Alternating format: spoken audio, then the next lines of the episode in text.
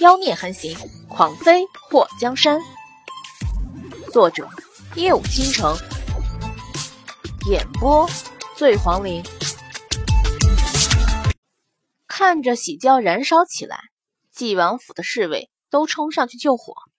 丰都城眼尖的看到道路两边的屋顶上快速闪过人影，他和乐朝风对视一眼后，大喊：“快救火！”在一个酒楼的三楼雅间。宁王和景王对峙下棋，远处的炮竹声和喧闹，坐在这酒楼里都能听得一清二楚。景王，你猜莫姬爷会不会中招？慕容随风走了一子，有祸水在，不会。你还真对那个丫头高看一眼。慕容凝曦直子走了一步，他中了本王一掌。还能在淮北的眼皮底下无声无息的离开，他早就不是原来的祸水。慕容随风目光沉了一下，本王怀疑他知道了我们之间的事情。慕容凝曦的脸上浮现一抹淡笑，目光冰冷。若是如此，那就留他不得。突然，他似笑非笑的看着慕容随风，景王。不会舍不得吧？舍不得。慕容随风冷哼了一声：“哼，若是他落在本王的手上，本王会让他知道玩弄本王的下场。”慕容凝曦执起棋子，落下后一脸的愉悦：“本王赢了。”景王，你动怒了，这可不像你。不会是因为你看着长大的女人？如今嫁给了别人吧？虽说她是你的棋子，不过这么不听话的棋子留着也无用，不如让本王替你解决了。你说好的送给墨界的大礼，就是解决了祸水。慕容随风目光眯了一下，之前墨界死了那么多任新娘，不会都是你做的？慕容凝曦那带着笑容的脸上看不出任何狠戾，可就这副笑眯眯的外表下，藏着一颗歹毒的心。慕容随风和他打交道这么多年，一直就知道他是什么样的人。与虎谋皮，慕容随风觉得自己也蛮拼的。景王，本王一直就怀疑一件事，不过十多年来并未有机会验证，还多亏了你。本王才发现真相。慕容凝曦站起身，把一旁沏好的茶水端了过来。慕容随风眼眸动了一下：“什么？上次本王在你这里看到的匕首，你不是说是祸水留下的吗？”慕容凝曦嘴角勾了一下：“那匕首是当年父皇送给莫青青的，莫青青宠爱莫界，就赏赐给了他。”在你发现这个匕首的时候，祸水还没进宫，皇上也没把他指婚给莫继业。按照常理来讲，他们两个根本就不应该有所交集。莫界的匕首又怎么会在他的手上？慕容随风看着慕容凝曦，你怀疑他们之前就是认识的，而且关系还很熟络，要不然？莫姬爷怎么可能把匕首送给祸水？不错，本王派人查到，祸水失踪后，曾经在陵阳停留，而当时贪欢公子也在陵阳外出现过。后来，祸水和贪欢公子都在无量山附近没了踪影。本王手下的人回来禀告说，贪欢公子身边有个少年一直在帮他。如果那少年是祸水的话，他和贪欢公子的关系很不一般呢。慕容凝曦用手指把玩着茶杯。景王，你知道，本王和紫夜宫一直水火不容。慕容随风陷入了沉思，想到祸水失踪几个月后，他第一次在林阳见到他的时候，他就怪怪的。虽然比失踪之前更加瘦弱。不过精神头很充足，身体看上去也很健康，最主要是身手灵敏了许多。那时候他就有个感觉，觉得祸水变了，和他从小看到大的那个柔弱少女不一样了。后来几次再见他，他的身手越来越好。他跑到景王府被他打伤那次，他就怀疑他怎么会从景王府的守卫眼皮子底下跑到他那院子里的？难道是墨迹救了他，并教了他功夫？在他回京都前失踪的那两年多里，都经历了什么事情？宁王，你的意思是？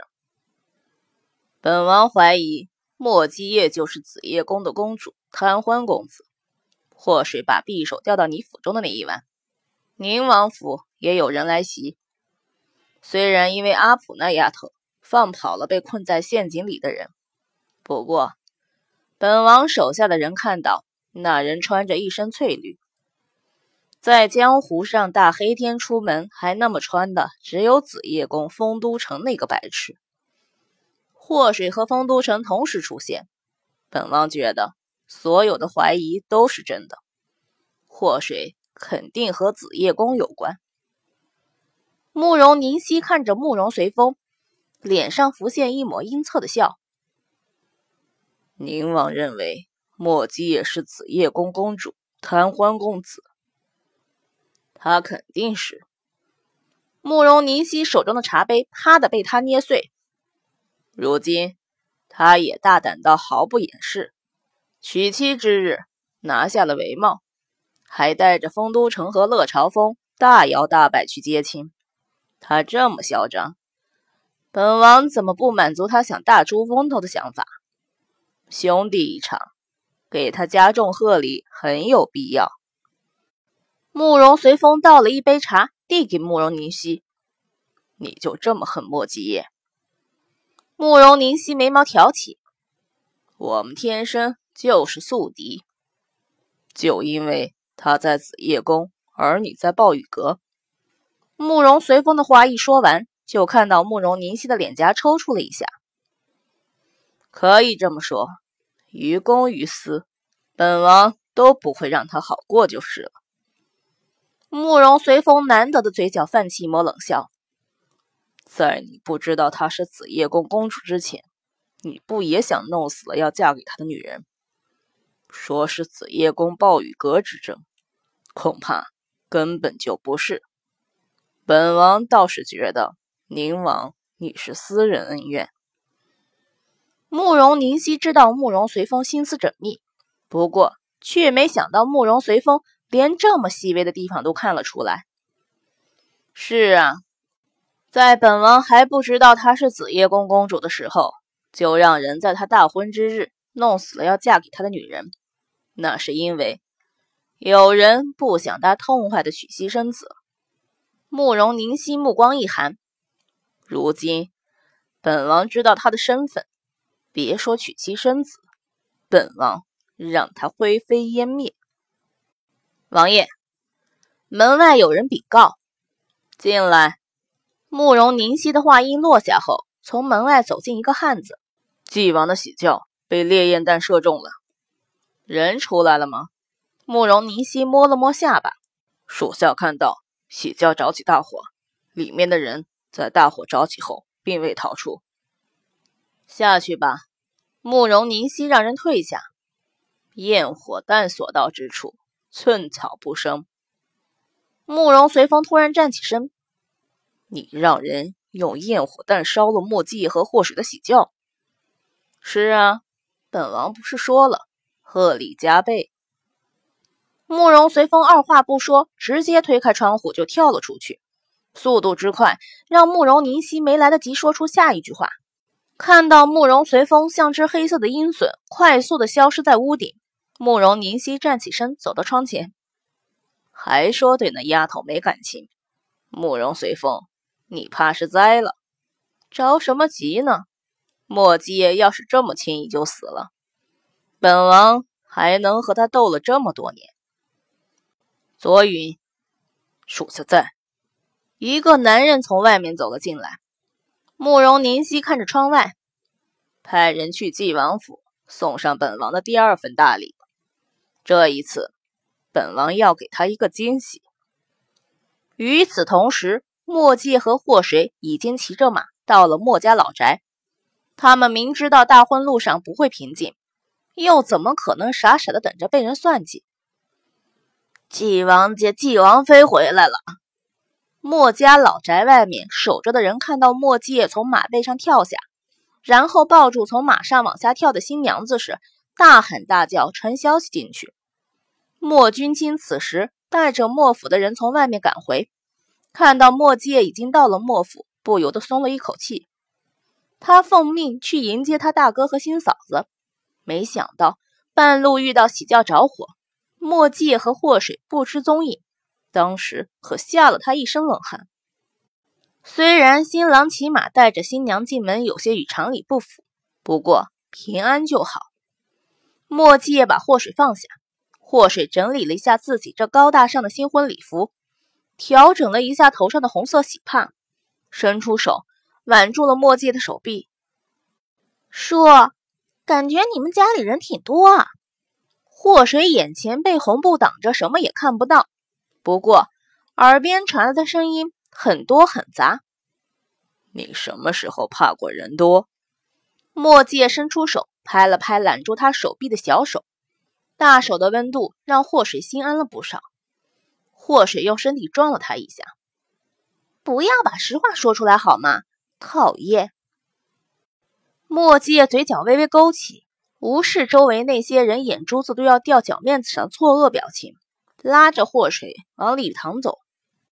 别说大齐国老百姓从未见过不能见光的纪王，就算是墨府的人都没有人见过墨界长什么模样。如今，墨界无比招摇的带着新嫁娘走进墨府，不但吓倒了墨府的人，更是让前来喝喜酒的朝中官员出乎意料震惊非常。慕容宏天和莫太后坐的主位，莫景阳和徐王妃坐在旁边。墨家的其他人按照辈分，有坐着的，有站着的，整个礼堂里满满的都是人。当墨界拉着霍氏的手走进来的时候，慕容宏天眸光一寒，目光牢牢地盯在墨界的脸上。